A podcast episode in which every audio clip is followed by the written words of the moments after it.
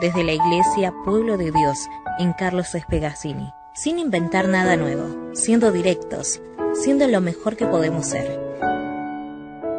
Porque se trata de ser simples, honestos. Te brindamos este espacio, desde el púlpito. Porque lo más simple es escuchar, luego sentimos. Este es el espacio directo para un mensaje simple. Porque ya no hay diferencia de nacionalidad, ni de clase social, ni de sexo. Porque todos somos uno en Cristo Jesús. Vení a vivir el Evangelio juntos.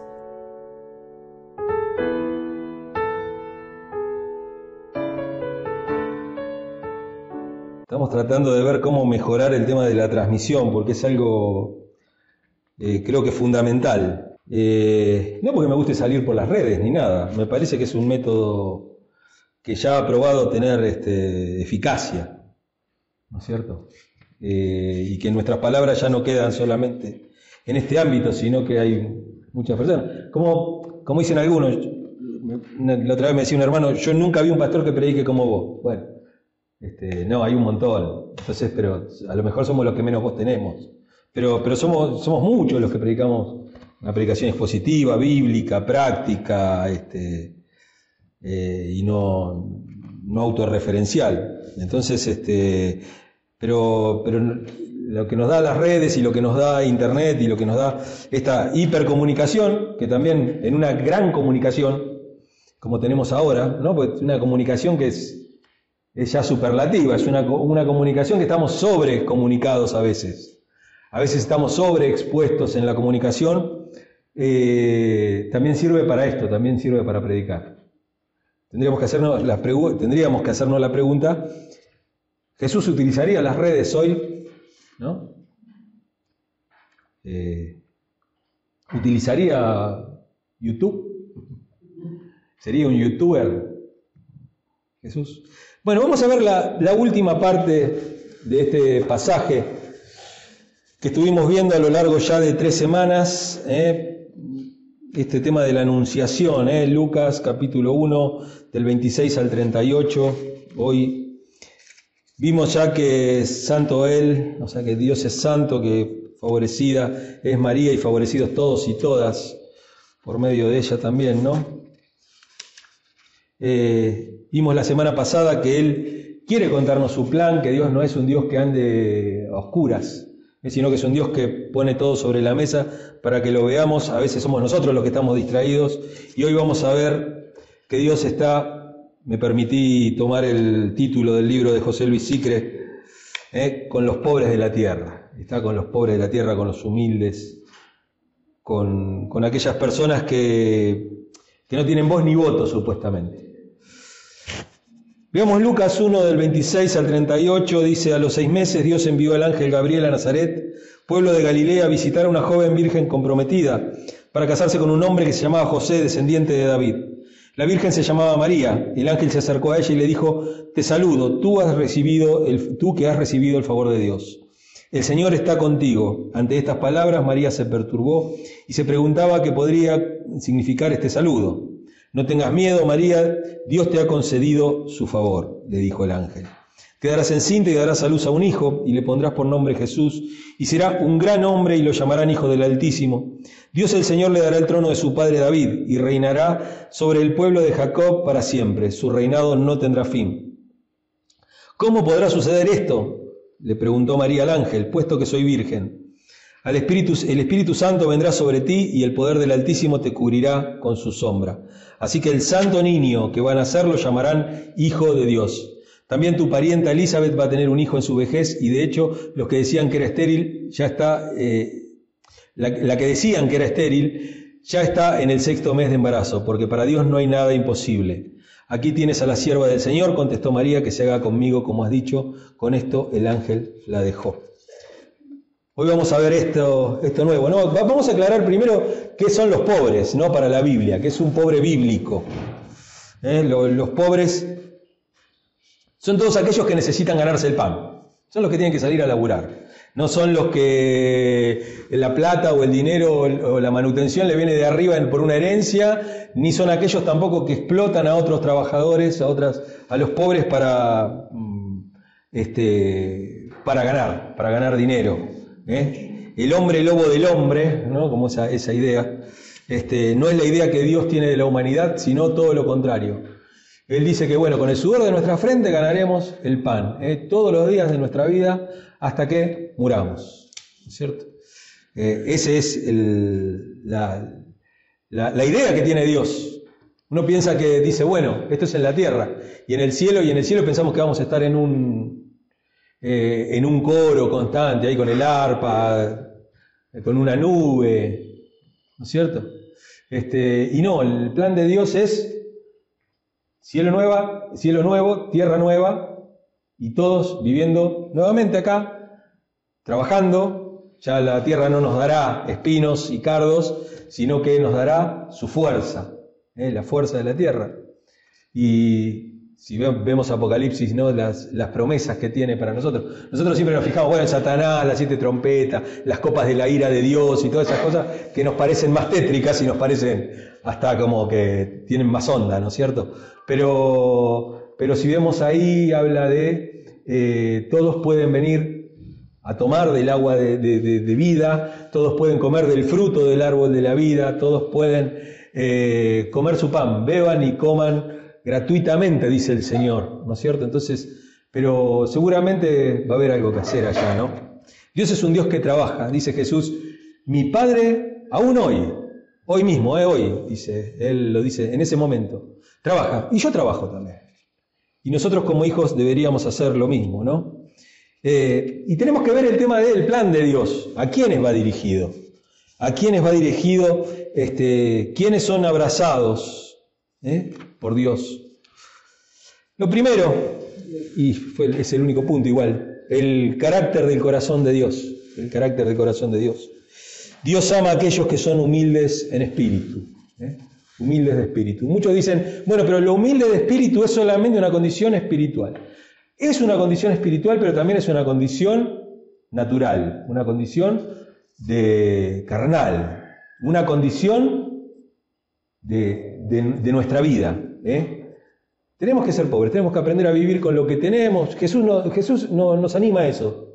Nos anima a decir, che, no se afanen por tantas cosas, vivan tranquilos, vivan con lo que tienen, ¿eh? no se metan.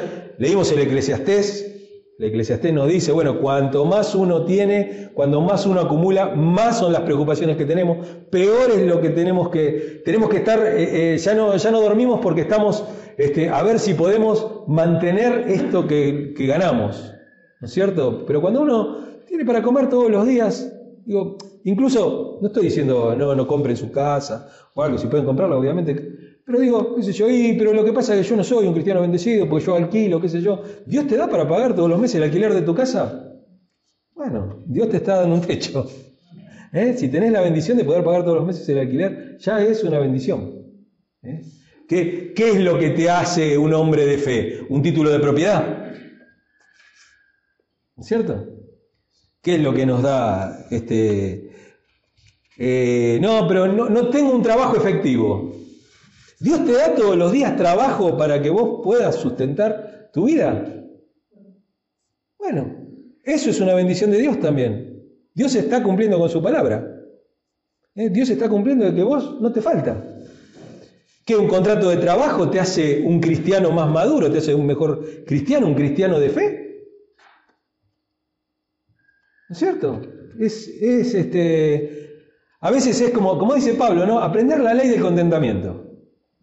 Aprendo a vivir con mucho y a vivir con poco. Sé vivir en escasez y también sé vivir en abundancia. Ninguna de las dos cosas me vuelve loco. Ninguna de las dos cosas me cambia.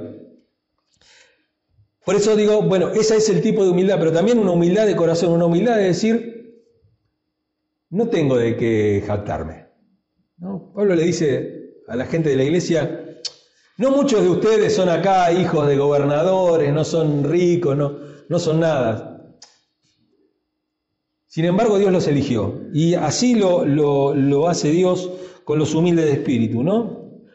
Va a venir el hijo rey de Israel, el hijo de Dios, y la madre es una campesina de Nazaret. Una campesina de Nazaret. Nazaret. Dos hectáreas tiene Nazaret. Pero no estoy diciendo algo... Dos hectáreas tiene Nazaret. Eran dos cuadras. Eran dos cuadras, vivía una familia y eran casi todos familiares uno de otro. Pero Nazaret mide eso, mide unos, unos 100 por 200, una cosa así. Vivirían, vivirían más o menos, más o menos ahí, abuelos, a ojo de buen cubero, ¿no? Como dicen, 400 personas. Eso es Nazaret. Ahí nace el Hijo de Dios. ¿no? Este ejemplo de las faltas de pretensiones que vemos en Dios es una actitud que Él va a seguir teniendo a lo largo de toda la Biblia. Si uno lee la Biblia tiene esa pretensión. Dios no elige los reyes. Los pone y los saca, pero no los elige, no los elige por alguna cosa o no los elige para llevar adelante sus planes. Dios utiliza a cualquiera. ¿eh? También nosotros, nosotros, ¿no? Este, esta falta de pretensiones que vemos en Dios es una actitud que nosotros como hijos de Dios tenemos que tener. ¿Eh? No tenemos que tener tantas pretensiones. ¿eh? Nosotros tenemos que poseer estas cosas. Lo otro es que las grandes cosas de parte de Dios hubieran, se hubieran anticipado antes a los grandes, ¿no? Sin embargo, Dios muestra su grandeza ¿eh? sirviéndose de cualquier persona de la calle, de cualquier persona, dispuesta a dejarse utilizar por Él, porque eso es una condición. Uno tiene que dejarse eh, utilizar por él. A veces es feo la palabra usar. Tiene, tiene una mala prensa hoy la palabra usar. Usamos las personas y amamos las cosas cuando deberíamos amar a las personas y usar a las cosas y, Dios nos usa. Pero sabemos cómo es el corazón de Dios. Y Dios cuando te utiliza es porque, porque sos una herramienta útil para Él y porque te ama y porque te quiere y porque te tiene en cuenta. ¿eh? Lo otro es la grandeza espiritual. ¿eh? La grandeza espiritual no, no, es una cuestión de clase social, de capacidad económica, ¿eh? de nivel académico. La grandeza espiritual es una, una actitud del corazón. ¿eh? el mundo busca otras cosas, busca, este no tiene condiciones para tal cosa. A veces no hace falta condiciones. Todos vemos en el tema de, de liderazgo, ¿no es cierto? En lo que... Yo sé que a muchos le cae gorda la, palabra líder o liderazgo porque está también... Son palabras que el mundo ensucia y nosotros la tenemos que callar, ¿no es cierto? Pero el liderazgo existe. O sea, hay personas que nacen con, con, con una cualidad, eh, una capacidad de liderazgo, de poder liderar. El liderazgo es influencia, dice John Maxwell, nada más y nada menos. ¿Eh? Es, el chapulín colorado, es síganme los buenos. ¿eh? Eso es liderazgo, síganme los buenos. Y es decir, síganme y que la gente te siga. Eso es, y eso lo vemos en Jesús. Eso lo vemos, vos seguime. Y dejando todo, lo seguían.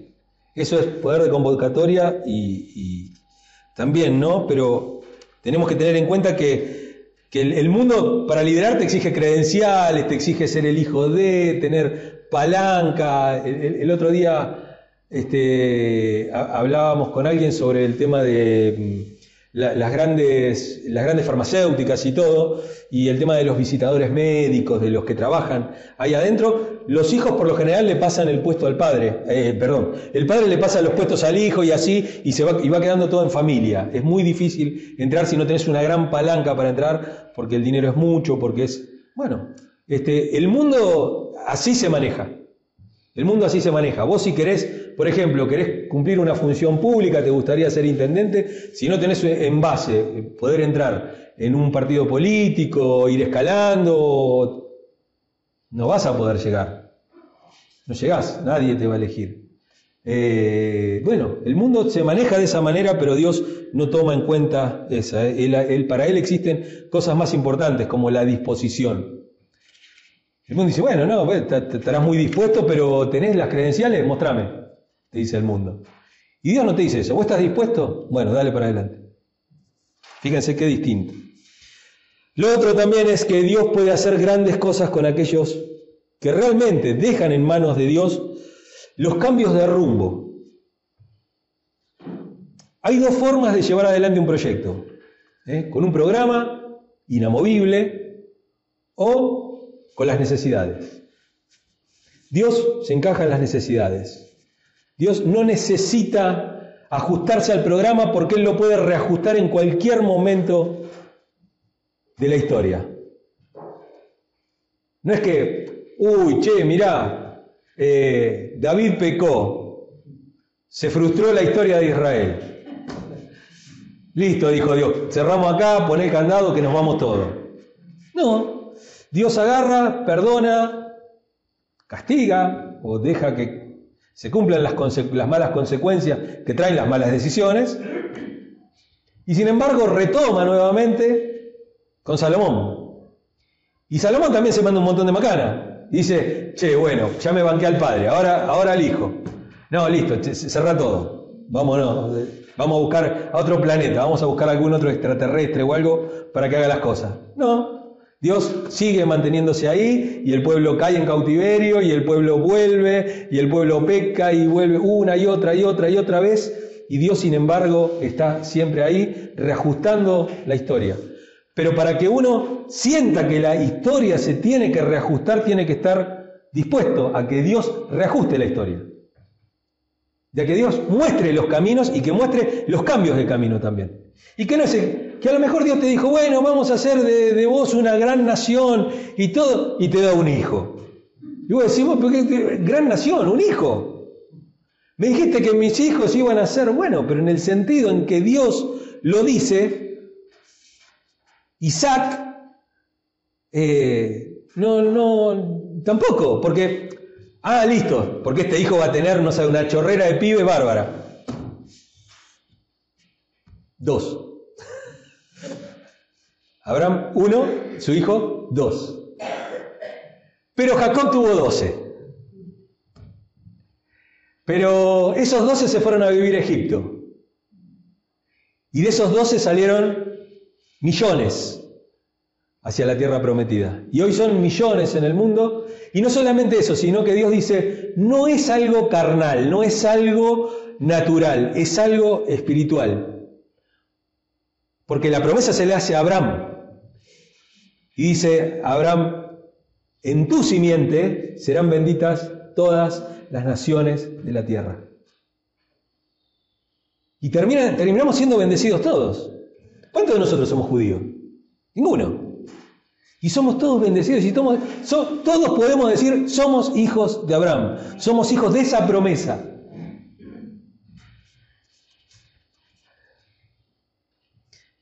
Esta cosa de cambiar el rumbo, de cambiar los caminos, ¿eh? de, nosotros a veces somos, no, porque nosotros tenemos que hacer esto y no tenemos que apartarnos de esto, de esto, de esto. Y a veces Dios, Dios te agarra y te dice, no, tenés que cambiar, tenés que cambiar. Cambia tu mirada, mirá que ahí no está la, la bendición. Porque la bendición no está en el camino.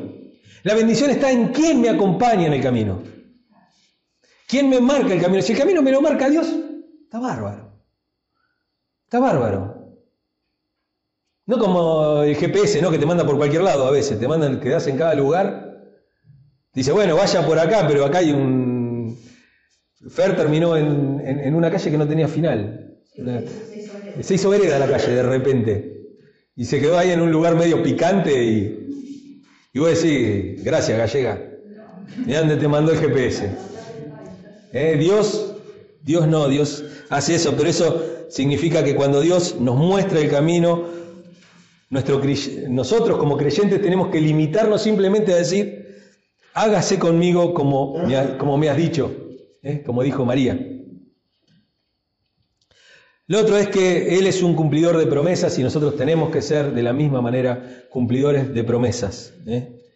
Eh, en este pasaje vemos cuatro cosas muy importantes. La certeza de que Dios va a llevar a cabo la promesa, porque para Él nada es imposible. Ya lo dice, le da un ejemplo, le dice, mirá, tu parienta, que tiene como 80 años, la que le decían la estéril, la que no tenía bendición, la que tenía que andar escondiendo la cabeza de la vergüenza, ¿eh? que como vimos la otra vez, ¿no? La vergüenza no, no, no, te la impone Dios, no es una vergüenza no tener hijos. La vergüenza, la vergüenza era que todos los demás iban y le decían, es una vergüenza que no tengas pibe. Claro, seguramente algún pecado tuviste porque no, todo, todos en nuestra, no, bueno, son cosas que el mundo nos impone. ¿eh? Eh, María también, como escogida de Dios, no trasciende incluso a la, a la disposición de confiar en Dios. Porque ella sabe que Dios la va a llevar más allá de sus propias limitaciones. Es una nena de 12 años.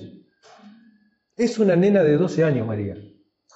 No es una mujer ni hecha, ni derecha, ni, ni, Pero es una nena de 12 años.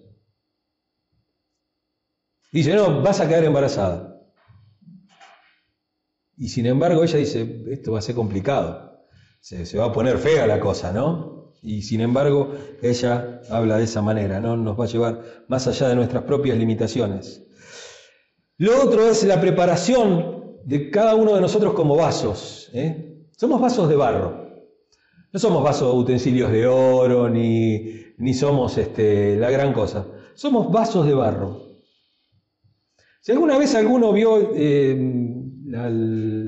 un crisol donde se funde, donde se funde, a veces en ese crisol se funde aluminio de las latitas y se funde oro también. ¿Eh? Lo importante es el contenido. El crisol tiene que estar limpio, tiene que estar limpio de escoria, ¿eh? tiene que estar bien, tiene que tener la capacidad de no derramarse, de no romperse. Eso es todo. Lo importante es lo que hay adentro. Lo importante es lo que Dios pone en, cada uno de nosotros, en la gloria que Dios deposita en nuestra vida. Dios deposita gloria en, nuestra vida. Nosotros somos vasos simples, frágiles, ¿eh? pero tenemos la confianza de que Dios nos va a utilizar, ¿no? Este, este significado, ¿no es cierto?, del, nacimiento de, Cristo, ¿no? Eh, cómo se preparó eh, ¿Por qué una virgen? O sea, que alguien que había tenido relaciones no servía. No, lo que pasa es que hay que marcar el nacimiento virginal porque es un nacimiento sobrenatural. Después algunos creen que María siguió teniendo hijos, otros que no. Bueno, está bien. No hace a la, diferencia. El tema es que cuando Jesús nació es un nacimiento virginal. Y ahí está la cosa no en el depósito, no era porque, ah, no, porque si no era virgen estaba sucia. No, no, nosotros a lo largo de los milenios, no estoy, miren, no estoy hablando de los tiempos, de los años, de los milenios, hemos tomado la sexualidad como algo sucio. Y la sexualidad bien ejercida no es algo sucio, es algo inherente a la raza humana. Digo mal, la raza humana no hay razas, ¿eh? al, carácter del ser humano cierto? Una característica de los seres humanos. Todas las narraciones de, la, de cuando Jesús era chico, de la infancia de Jesús, subrayan el cumplimiento de las promesas de Dios. ¿eh? Dios siempre, ¿eh? promesas a corto plazo, ¿eh? que se cumplen exactamente como dice, y hay promesas a largo plazo, como por ejemplo, promesa a corto plazo. Un hijo que ¿Qué pasa? ¿Se cortó? Ah. Eh, un hijo que nace, que nace en estado virginal, rodeado de pastores, rodeado de ángeles, con la visita de sabios, con un reconocimiento a corto plazo de que Él es rey, que Él es el rey. ¿Cierto? Eso es a corto plazo. Pero Dios dice, y le pondrás por nombre Jesús porque Él va a salvar al mundo, porque Él va a salvar a su pueblo o va a limpiar a su pueblo de sus pecados. Y ahí habla de el hecho redentor de, Jesús.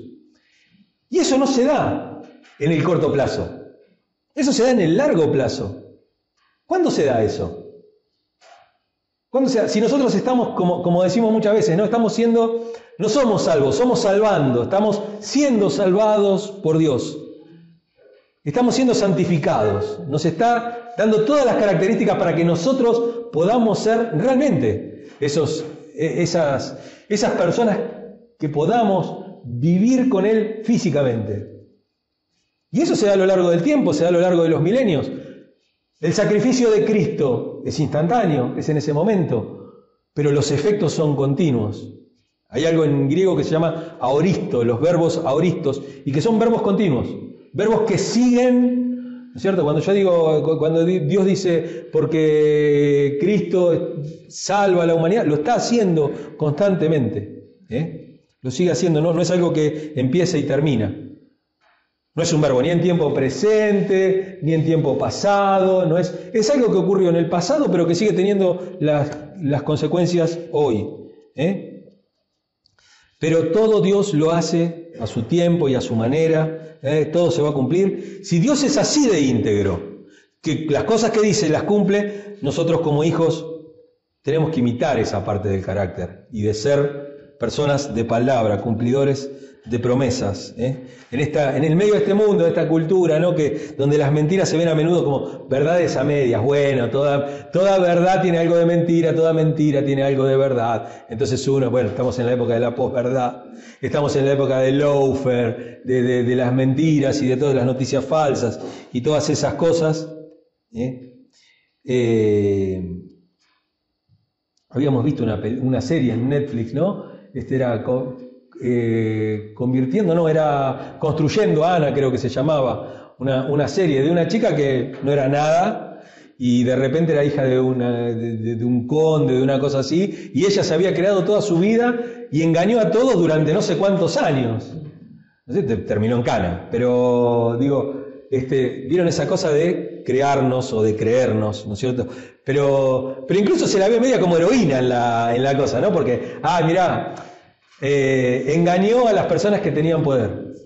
¿No? Y, aparte, no, a veces no medimos las acciones y no medimos a quién se lo hacemos. Por ejemplo, che, eh, vos sabés que torturaron a este, pero era un terrorista. Pero era un terrorista, entonces, bueno, está bien, está, medio justificado. ¿No es cierto? No, bueno, mataron a aquel, bueno, pero era narcotraficante. Y bueno, es menos menos, pecado. Bueno, qué sé yo. Ese, le, tocó el karma ese, ¿viste? No, no, no, no, no tiene que ver con eso, sino que tiene que ver con nuestra, con, nuestra forma de ser. Las mentiras, las mentiras son mentiras, punto. No, no hay nada. ¿eh? Y esa cosa que dice, que dice Jesús, porque Jesús encima te da la posibilidad de decir que no. Porque Él te dice que tu sí sea sí, que tu no sea no. Si vos decís no, es no. Pero si decís sí, cumplilo. ¿Eh? Porque lo, dice el Antiguo Testamento también. ¿eh? Si vas a hacer una promesa, no te tardes mucho en cumplirla. Más vale que no prometas nada y no que prometas y no cumplas. Dios te permite decir que no. ¿Por qué decir que sí para quedar bien y después, ¿no? Esa verdad, esa media, ¿no? Esta revelación de carácter, de ser un carácter de una persona íntegra, eso es importante. También María encarna la respuesta adecuada de alguien que ha sido llamado por Dios. ¿eh? Dijimos, si tiene credenciales María, tiene dos. ¿eh? Disponibilidad y un corazón sensible. Conclusión. ¿eh? Ella es una servidora del Señor como lo somos nosotros, como somos cada uno de nosotros, somos servidores del Señor, somos siervos, somos amigos. No nos podemos, no podemos olvidar ni una cosa ni de la otra. No podemos olvidarnos que somos hijos, no podemos olvidarnos que somos amigos, pero no nos podemos olvidar que somos siervos. Y que la empresa la maneja papá todavía. ¿No es cierto? Siempre vieron que, los padres cuando son grandes los quieren encerrar en un geriátrico. Bueno, tenemos acá en el país cosas por el estilo, ¿no? Que que papá está medio loco, vamos a tratar de hacerle ahí, nos quedamos nosotros con todas las empresas porque el viejo a ver si después nos deshereda, ¿no es cierto? Está eso. Bueno, acá no. Acá Dios la, va a manejar porque aparte Dios no se vuelve senil, Dios no se vuelve viejo, Dios no es un viejito. Eh, ¿Cómo es la canción del jardín? eh, claro, Dios no es eso, Dios es eternamente Dios, Él es el que es. ¿eh? La, actitud y la perspectiva que tenemos que, tenemos que tener nosotros como siervos, como trabajadores, como personas, como servidores, como colaboradores de Dios, es las mismas palabras que María. ¿eh? Señor, usame según tu voluntad, según tu voluntad. No voy a dejar de servirte porque yo me siento incapacitado, me parece que no doy la talla. Si Dios te llama es porque das la talla. ¿Eh? porque la talla no es tuya, sino que es la de Cristo. La ropa de Cristo le queda bien a todo el mundo. Yo tengo, mi cuñado, él decía, yo tengo tenía talle único. Vos le dabas un par de zapatos y eran 34 y a él le entraban. Y le dabas uno de 45 y le entraba. No sé si le cortaba la, se cortaba la punta de las patas, no sé cómo hacía, pero le entraba todo. Vos le dabas un traje y al tipo le quedaba perfecto, siempre. Tenía, tenía esa cualidad. Bueno, la ropa de Cristo, eh, por eso dice revestidos, o revístanse, vamos a hacer la versión más actual, revístanse de Cristo. Eh, estén revestidos de Él. Eso es lo importante, estar revestidos de Él. Eso es lo que me hace eh, capacitado, me hace utilizable. ¿eh? Tenemos que tener una disponibilidad, una actitud que confía en la dirección y la capacitación. Dios te capacita. ¿eh? Él nos llama a una tarea y no lo hace sin prepararnos, nos prepara. Nos prepara. O nos da la capacidad o la anticipación para decir, che, te tenés que preparar. Bueno, prepárate. ¿eh? Esta semana me volvieron a preguntar si una mujer puede ser pastora. Si está capacitada y Dios la llama así. El problema con el tema de la pastoral femenina es que por lo general viene pegada al ministerio del hombre. O sea, mi esposa es pastora porque yo soy pastor. Y la mujer es una burra que no sabe nada de la Biblia, que el que fue al seminario fue el, marido y todo. Ese es el problema. Pero yo conozco mujeres, como por ejemplo la pastora Débora Fernández, una conozco de la zona oeste, de ahí de Aedo, que la pastora es ella, y el marido no es el pastor. Ella quedó a cargo de la iglesia, Dios le dio ese llamado, ella se preparó, se preparó, y lo lleva adelante. Bueno, esa es la, esa es la cualidad. Es el cartel que está ahí en el frente, que ustedes no se tienen que olvidar nunca, porque ya no hay eh, diferencia social, diferencia de sexo, ni hombre ni mujer, porque todos somos uno en Cristo Jesús. Todos somos uno en Cristo Jesús. Te puede gustar, no te puede gustar, después la... vemos. Si te puede gustar o no te puede gustar. Pero son gustos. Son gustos, son, son cuestión de, ¿eh? someterse a la... Aparte yo no sé por qué, eh, eh, sobre todo con este movimiento de la, nueva iglesia, de la nueva reforma, ¿no? No, la mujer no puede ser pastora. Lo primero que te preguntan, vos vas, vos vas te encontrás con alguno, no te preguntan si, si sos cristiano, cuánto haces que ministrás, si, si aceptaste a Cristo, qué es lo que opinás de tal. No, te dicen, ¿qué opinás sobre el pastorado femenino? ¿Y a vos qué te importa? Claro, o sea, te, preguntan por eso, te preguntan, no sé, por. Te, hacen ese tipo de preguntas, ¿viste? Y todos te preguntan. O, bueno, y te preguntan, este, qué sé yo, va a una iglesia, a un coso pentecostal. Y uno te, agarra y te preguntan, dice, este, ¿vos crees en el bautismo del Espíritu Santo? ¿Qué te importa? ¿Eh? Este, por eso tenemos que entender la forma de someternos a la voluntad de Dios, ¿eh? de entender mejor el modo de recorrer el camino ¿eh? porque en nuestro mundo se valora poco el servicio. El que sirve como que está mal, el que sirve es... Recuerdo hace muchos años una, una prédica de Cash Luna. Bueno. Él decía que en una bendición, por ejemplo, en una bendición, había dos lados de una puerta. Y él decía que había una persona que necesitaba y había una persona que era la que llevaba lo que esa persona necesitaba. Él decía, yo quiero ser la persona que lleve lo que esa persona necesita, no quiero ser el necesitado.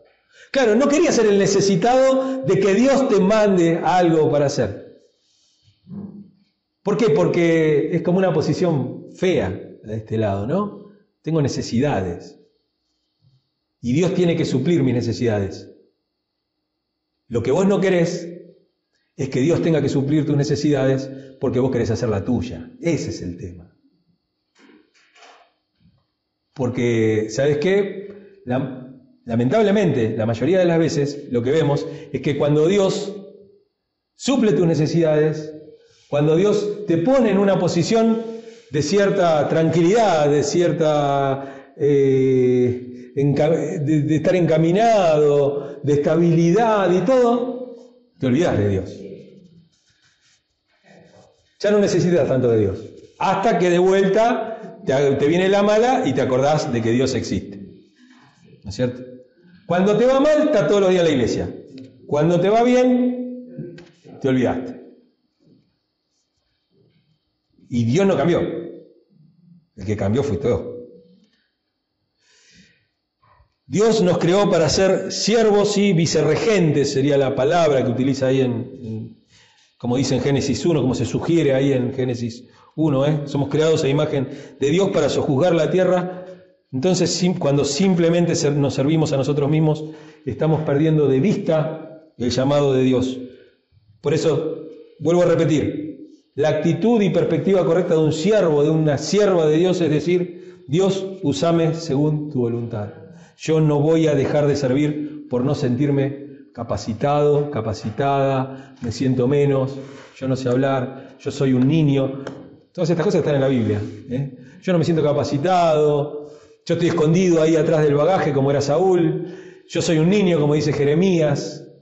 ¿eh? Dios te usa, Dios te utiliza, Dios quiere que le sirvas y que le sirvas con integridad. ¿eh? No, es lo, importante no es lo de afuera, lo importante es lo de adentro, la gloria que Dios deposita en tu vida. ¿eh? Y eso es lo que te hace importante. Nos hace importantes a cada uno de nosotros. Y nos hace elegibles. Y nos hace elegibles. ¿Qué es lo importante? El mundo parece que no te va a elegir nunca porque qué bueno podrá salir de Nazaret. ¿No? como dijimos, dos cuadras. Dos cuadras. Unas 400 personas vivían bastante amontonaditas. ¿Eh? 400 personas. Qué bueno puede salir. De los imperios del mundo, rodeado de todos los imperios del mundo, todo como vemos en las clases del Antiguo Testamento, cuando vemos los mapas y todo, vemos que Nazaret es una cosita así, que Israel es una cosita así chiquita, y todos los imperios son una cosa enorme, y todo. Y de ahí sale el Salvador del mundo. Y de ahí sale el Salvador del mundo. Algo bueno podrá salir de Máximo Paz, algo bueno podrá salir de Barrio Güemes, de Pegasini, de Tristán Suárez. ¿Algo bueno podrá salir? Sí, claro, si Dios lo hace salir. ¿eh? Claro que sí. Amén. Amén.